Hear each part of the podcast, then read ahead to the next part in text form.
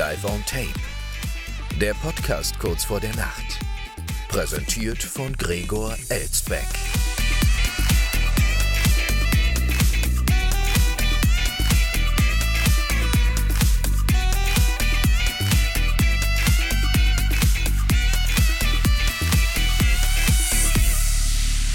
Schon wieder 23 Uhr, meine Damen und Herren, und damit herzlich willkommen zu einer neuen Woche mit Ihrem vermeintlichen Lieblingspodcast, wie immer live aufgezeichnet aus einer noblen Wiesbadener Altbauvilla und mit zwei Erkenntnissen, mit zwei grundlegenden essentiellen Erkenntnissen müssen wir einfach in diese Woche starten, meine Damen und Herren.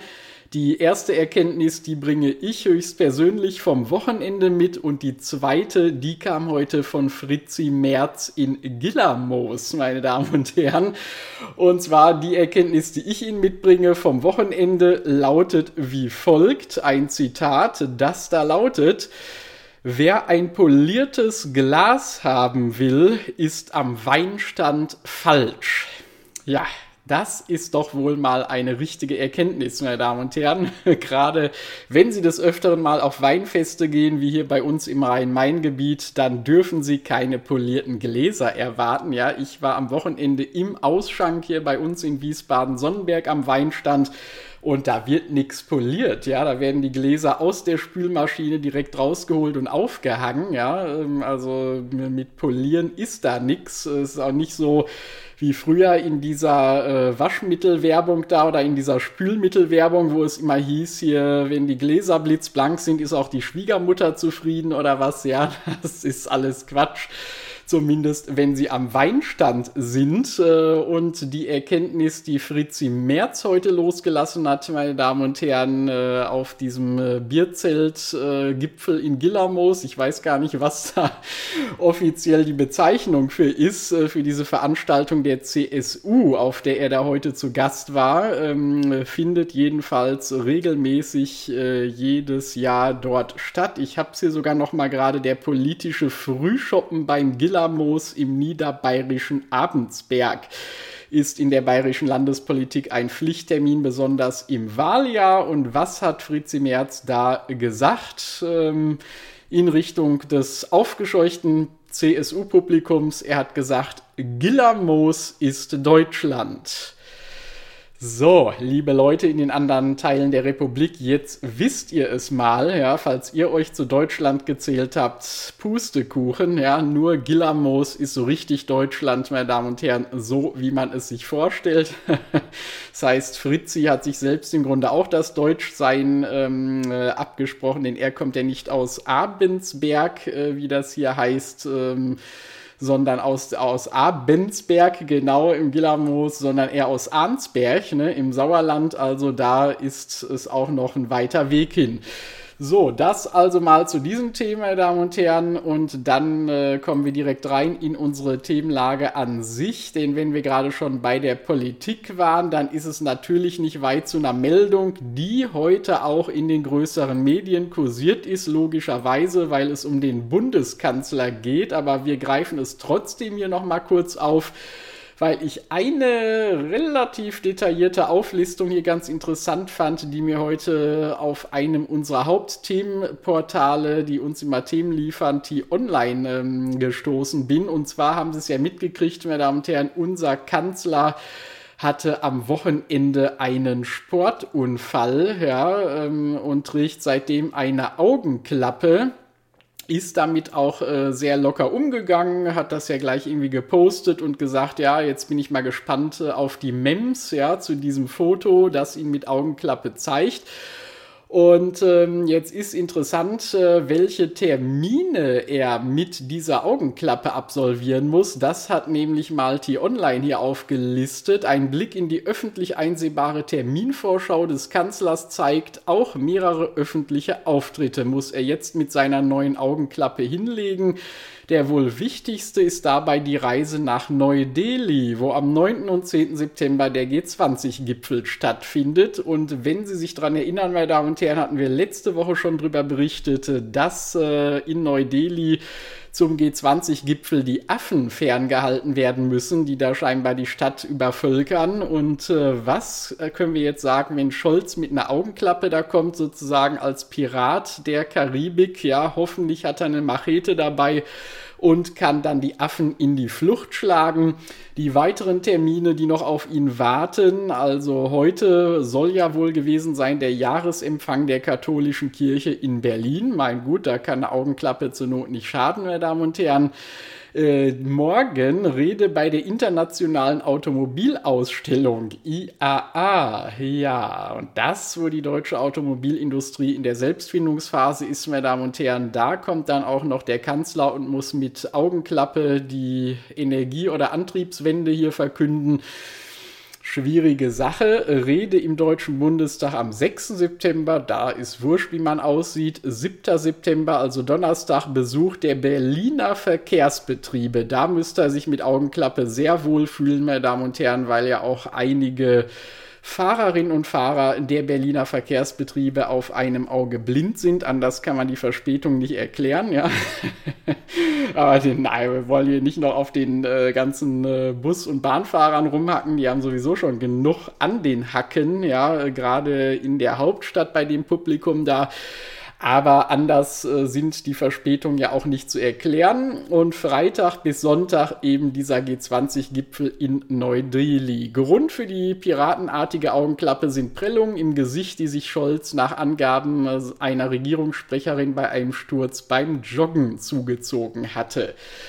Da hoffe ich aber, dass ich bis zum Firmenlauf bei uns in Mainz noch ohne Augenklappe davon komme, meine Damen und Herren, bei meinen ganzen Übungslaufen, die ich bei, bis dahin noch absolviere. Also hoffentlich ereilt mich da nicht dasselbe Schicksal des Kanzlers, aber einen Vorteil habe ich, ich habe nicht so viele wichtige Termine in nächster Zeit, ähm, bei der ich mich äh, nur schlecht mit Augenklappe sehen lassen könnte.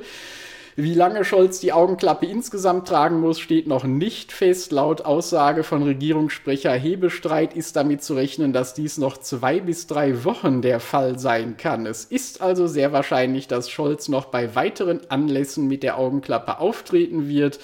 Diese Termine werden jedoch erst in den kommenden Tagen vom Kanzleramt veröffentlicht und vielleicht aber auch deutlich entschlackt, meine Damen und Herren. Wir werden es im Auge behalten und nie passte dieser traditionelle Satz unserer Sendung so gut wie hier. So, dann gehen wir mal äh, zu unserem äh, ja, Schutzpatron der Sendung. Scholz ist es ja bekanntlich nicht, sondern King Charles III, meine Damen und Herren. Und da lesen wir heute wirklich eine sehr aufmunternde Nachricht, die hier auch diese ganzen, Sie wissen ja, dass ich immer auf Sie schimpfe, diese ganzen Kritiker der Monarchie äh, mal hier ja, ähm, äh, zur Vernunft bringen sollte. Auch knapp ein Jahr nach dem Tod der Queen am 8. September 2022 will eine deutliche Mehrheit der Briten die Staatsform der Monarchie beibehalten. Das geht aus einer Umfrage des Meinungsforschungsinstituts YouGov hervor. Demnach wollen 62 Prozent der Briten auch weiterhin in einem Königreich leben. Über ein Viertel will stattdessen ein gewähltes Staatsoberhaupt. 11 Prozent sind sich nicht sicher. So, da haben wir es doch. 62 Prozent für die Monarchie, meine Damen und Herren. Traumwerte. Was will King Charles denn da äh, mehr? Befürchtung, die Unterstützung für die Royals könnte mit dem Tod äh, von Queen Elizabeth dramatisch einbrechen, bewahrheiteten sich damit nicht. Die Zahl der Monarchieunterstützer liegt schon seit Jahren knapp über der 60 Prozent Marke. Nur direkt nach dem Tod der Queen stieg sie kurzzeitig auf 67 Prozent. Das wird er noch verschmerzen können, der Charles. Beachtet werden müsse zudem, dass die Befürworter der Monarchie mit 71 Prozent deutlich häufiger zum Ausdruck brächten, dass es sich für sie um ein emotionales Thema handle als die Gegner des Königshauses die auf 50% Anteil kommen, hieß es in einer Mitteilung von YouGov. So, da schlagen dann auch mal die Emotionen, äh, die schnöden Fakten, meine Damen und Herren, die ja da auch meistens nur mit dem Geld zu tun haben, ja, und äh, wo dann gesagt wird, das ist viel zu teuer alles, aber das kann doch gar nicht in Geld aufgewogen werden, meine Damen und Herren, ja. Also das äh, wollen wir hier alles gar nicht wissen. Mit ihrem neuen König sind laut der Umfrage ebenfalls 60 Prozent der Untertanen zufrieden. Sechs von zehn gaben an, eine positive Meinung von ihrem Monarchen zu haben. Fast genauso viele finden, dass er einen guten Job macht. Beliebter als der König sind laut der Umfrage nur drei Royals, was heißt hier nur, schon schlimm genug, ja. Von Thronfolger Prinz William haben beinahe drei Viertel der Briten einen guten Eindruck. An zweiter Stelle steht Prinzessin N, die 73 Jahre alte Schwester des Königs mit 73 Prozent Zuspruch. 73, 73 passt ja auch und ihr gönnt mal das ja auch. Die hält ja wirklich eisern durch. Dicht gefolgt von Williams Frau Prinzessin Kate, die 72 Prozent in einem positiven Licht sehen. Am unbeliebtesten ist natürlich Prinz Andrew mit seinen ganzen Skandalen, aber auch Prinz Harry ist ihn schon auf den Fersen. Und ähm, ja, wollen wir also mal sehen, wohin sich die Monarchie da noch entwickelt. Leider, leider muss man sagen, bei der Altersgruppe der 18 bis 24-Jährigen überwiegt die Ablehnung. Also da muss man noch dran arbeiten, meine Damen und Herren. Aber wir wissen ja, ne, je älter die Menschen werden, desto mehr besinnen sie sich dann doch auf alte Werte und auch aufs Königshaus, wollen wir es zumindest mal hoffen. So, dann erstmal ein frisch gezapftes Tässchen koffeinhaltige Apfelschorle zum Wohl. Mm. Sehr gut. Und Sie wissen es vielleicht noch nicht, meine Damen und Herren. Seit gestern finden Sie auf unserem absurd erfolgreichen Instagram-Channel das erste Foto unserer schon wieder 23 Uhr Tassen die Fentassen zur Sendung, aus der Sie Ihre persönliche koffeinhaltige Apfelschorle trinken können, wenn Sie denn so eine Tasse gewinnen. Es gibt sie ja nicht zu kaufen, sondern nur zu gewinnen. Am Ende dieser Staffel Mitte Oktober verlosen wir hier drei Tassen unter allen Followern bei Instagram. Wenn Sie also noch nicht dabei sind, dann tun Sie es, meine Damen und Herren, und gucken sich die Tassen mal ruhig an. Sind echt schön geworden. So, und dann, äh, was eigentlich auch schön ist, ist Florenz, so als Stadt mit den ganzen Monumenten, die man da besichtigen kann. Aber das wusste ein natürlich deutscher Tourist offenbar nicht zu schätzen, wie wir hier lesen in einer weiteren Meldung. Hauptsache, das Foto stimmt. Ein deutscher Tourist hat in Italien ein bekanntes Monument bestät, äh, bestätigt. Auch nicht schlecht, äh, beschädigt. Jetzt droht ihm eine hohe Strafe. Die Fotos werden teuer. Beim Herumklettern auf einem der bekanntesten Brunnen, äh, der bekanntesten Brunnen von Florenz hat ein deutscher Urlauber erheblichen Sachschaden angerichtet. Der 22-Jährige stieg nach Angaben der Stadtverwaltung in der Nacht zum Montag auf den Neptunbrunnen der italienischen Kunstmetropole um Fotos von sich machen zu lassen. So, da müsste man ja erstmal sagen, ist ja noch gar nicht so schlimm, wenn wir an den Herrn denken, der in Genf seinen Kopf auf den Jet Do gelegt hat. Das ist ja noch viel bekloppter, aber dabei bleibt es natürlich nicht.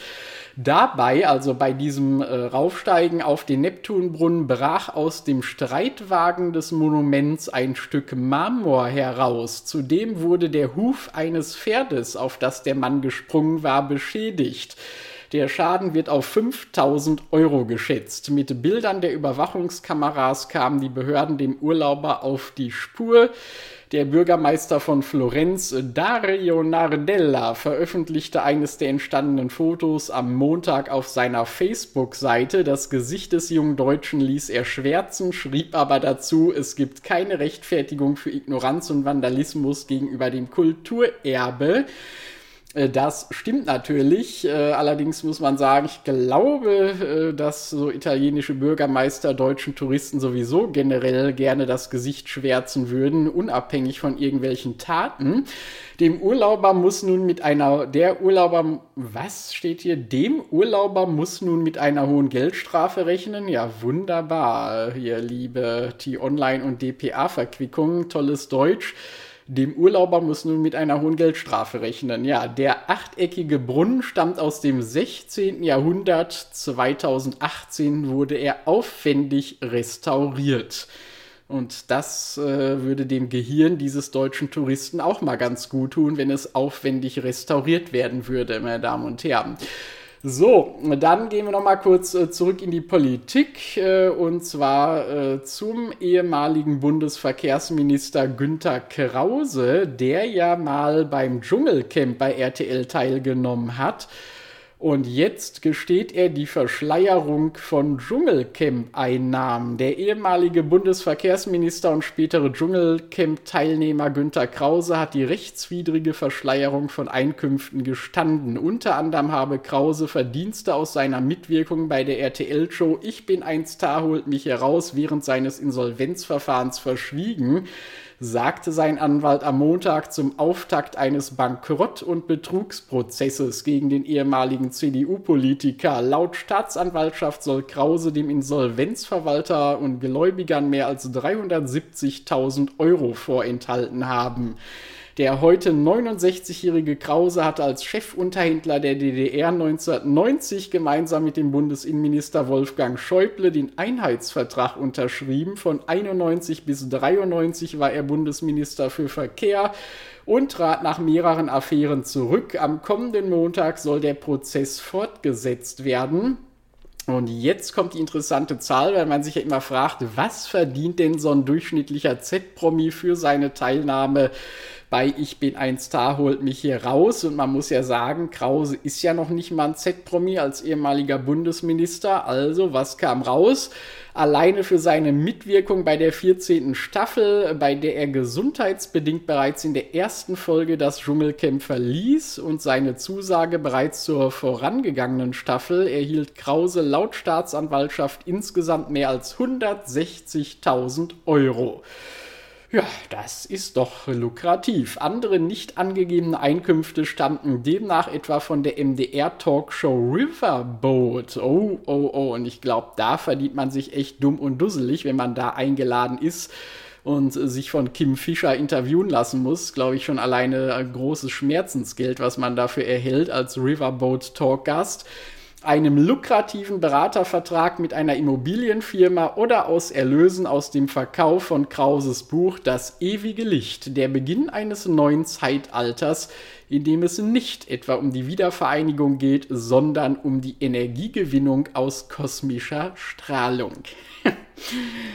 Gut, können wir nur hoffen, dass ihm die kosmische Strahlung auch hold ist bei diesem Gerichtsverfahren, auch wenn der Richter vielleicht nicht Alexander Holt heißt, meine Damen und Herren, aber ja, er sagt zumindest über sich selber, äh, hier steht ein Angeklagter mit Scham und Demut, beziehungsweise stimmt noch nicht mal, dass er das über sich selbst sagt, sondern es sagt sein Anwalt über ihn, ja, auch interessante Zitate. Ähm Ja, er sprach von einem kranken und überschuldeten Rentner. Ja, da gibt es viele von, aber bei so einem ehemaligen Bundesminister ist es natürlich besonders tragisch. Das Gericht hatte ein frühzeitiges Geständnis zur Voraussetzung für eine vorgeschlagene Verständigung zwischen den Parteien gemacht. Diese sieht eine mögliche Freiheitsstrafe von einem Jahr und neun Monaten bis zu zwei Jahren bei einer Bewährung von vier Jahren und gegebenenfalls gemeinnützige Arbeit vor. Gleichzeitig würden einzelne Punkte der Anklage entfallen.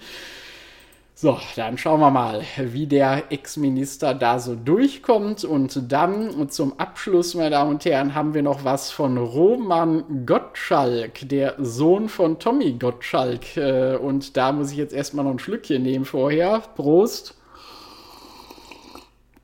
Mhm. Äh, später erst verstanden. Äh, Roman Gottschalk spricht über Kindheit mit Vater Thomas. Malibu-Umzug war problematisch und nicht etwa, weil der Vater die Umzugskisten nicht vernünftig gepackt gekriegt hätte, sondern aus ganz anderen Gründen. Der Sohn von Tommy Gottschalk hat sich zu seinen Kindheitserlebnissen geäußert. Roman Gottschalk machte dabei kein Hehl daraus, dass er mit der Extrempopularität seines berühmten Vaters damals Probleme hatte. Klar, dass man sagen muss, damals, heute gibt es ja gar keine Popularität mehr bei dem Vater, da braucht er sich jetzt keine Sorgen mehr zu machen. Dass er seinen Vater öfter mit anderen teilen musste, machte dem Hobbygolfer besonders zu schaffen. Es ist auch schön, dass das hier so in der Meldung steht, dass es ihm als Hobbygolfer zu schaffen macht. Als Sohn natürlich eher nicht, ne? aber wenn man als Golfer seinen Vater teilen muss, das ist schon schwerwiegender. Also da waren wir in der Stadt, er hat mich von der Schule abgeholt und dann dann kam natürlich jeder zu ihm. Jeder wollte etwas von ihm. Ein Autogramm, ein kurzes Gespräch, sagte der 40-jährige Sohn von Tommy Gottschalk den Zeitung der Funke Mediengruppe. Sein berühmter Vater, der dieses Jahr übrigens zum letzten Mal Wetten das moderieren wird, und zwar schon zum dritten Mal, zum letzten Mal, sei diesen Bitten in den meisten Fällen nachgekommen. Mein Vater ist halt so einer, der immer zugänglich sein wollte. So kannten die Leute ihn ja aus dem Fernsehen und so wollte er eben einfach auch in der Realität sein. Das aber habe ich erst später verstanden. So ist das mit dem Älterwerden. Äh, Tommy Gottschalk war es immer wichtig, dass sein populärer Name seinem Sohn nicht schadete. Zu Snowboardkursen oder fürs Fußballcamp wurde ich unter falschem Namen angemeldet, damit die anderen Jungs nicht gemein zu mir waren verriet Roman Gottschalk dem Spiegel, aber fragt sich, wie das denn dann in Amerika äh, so sein konnte. Dafür sind sie doch ausgewandert, dass er das umgehen kann. Also das ist ja auch etwas widersprüchlich, aber das hat er jetzt dem Spiegel gesagt, das, was wir eben sagten, der Funke Mediengruppe. Also da kann man schon mal in den Medien leicht durcheinander kommen. Ähm, und wenn man das hier liest, dass er auch unter anderem zum Fußballcamp unter falschem Namen angemeldet wurde, das wäre ja dann auch vielleicht was für Günter Krause gewesen, dass er sich beim Dschungel, Dschungelcamp unter falschem Namen angemeldet hätte. Dann müsste er jetzt vielleicht nicht dieses Gerichtsverfahren über sich ergehen lassen. Also da war ein Roman bzw. Tommy Gottschalk vielleicht schlauer. Der Umzug der Familie Gottschalk nach Malibu im US-Bundesstaat Kalifornien. Roman war damals 15 Jahre alt, machte ihm sehr zu schaffen. Ich musste meine Freunde in München zurücklassen und mich in einer Schule zurechtfinden, auf der nur Englisch geredet wurde. Der Neustart fiel mir schwer, erzählte er weiter. Ja, kann man verstehen. Und da schließt sich jetzt wieder der Kreis vielleicht zurück zu diesem Spiegel-Zitat, dass äh, die Anfänge noch mit unter falschem Namen anmelden und so in München waren und dann erst in Amerika, meine Damen und Herren. Aber ich glaube, in Amerika kann es auch generell nicht schaden, wenn man sich da überall unter falschen Namen ausgibt. Ja, es ist nur zuträglich. Roman Gottschalk, Gottschalk, Gottschalk lebt mit seiner Familie in Kalifornien und ist seit kurzem als Moderator und Reporter der YouTube-Sendung Golf mit Gottschalk zu sehen. In der ersten Folge trat er zusammen mit seinem Vater auf. Ich finde es gut, dass mein Vater sieht, dass ich auch etwas mache dass auch etwas aus mir geworden ist, sagte Roman Gottschalk. Ja, es ist schön finde gut, dass mein Vater sieht, dass ich auch etwas mache und nicht nur auf der faulen Haut rumliege, meine Damen und Herren. Das sehen viele Angehörige der Generation Z ganz anders, meine Damen und Herren die finden es auch gut, wenn ihr Vater sieht, dass sie nichts machen. So, wir machen jetzt auch nichts mehr, meine Damen und Herren, zumindest nicht für heute, äh, denn das war unser kleiner Wochenauftakt. Äh, wenn Sie Themenvorschläge haben, wissen Sie info at schon wieder 23 Uhr.de oder Sie nutzen unsere Homepage mit dem Kontaktformular schon wieder 23 Uhr.de und damit entlasse ich Sie in die heutige Nacht und sage wie immer ab ins Bett, schlafen Sie gut und bis morgen Abend. Nacht.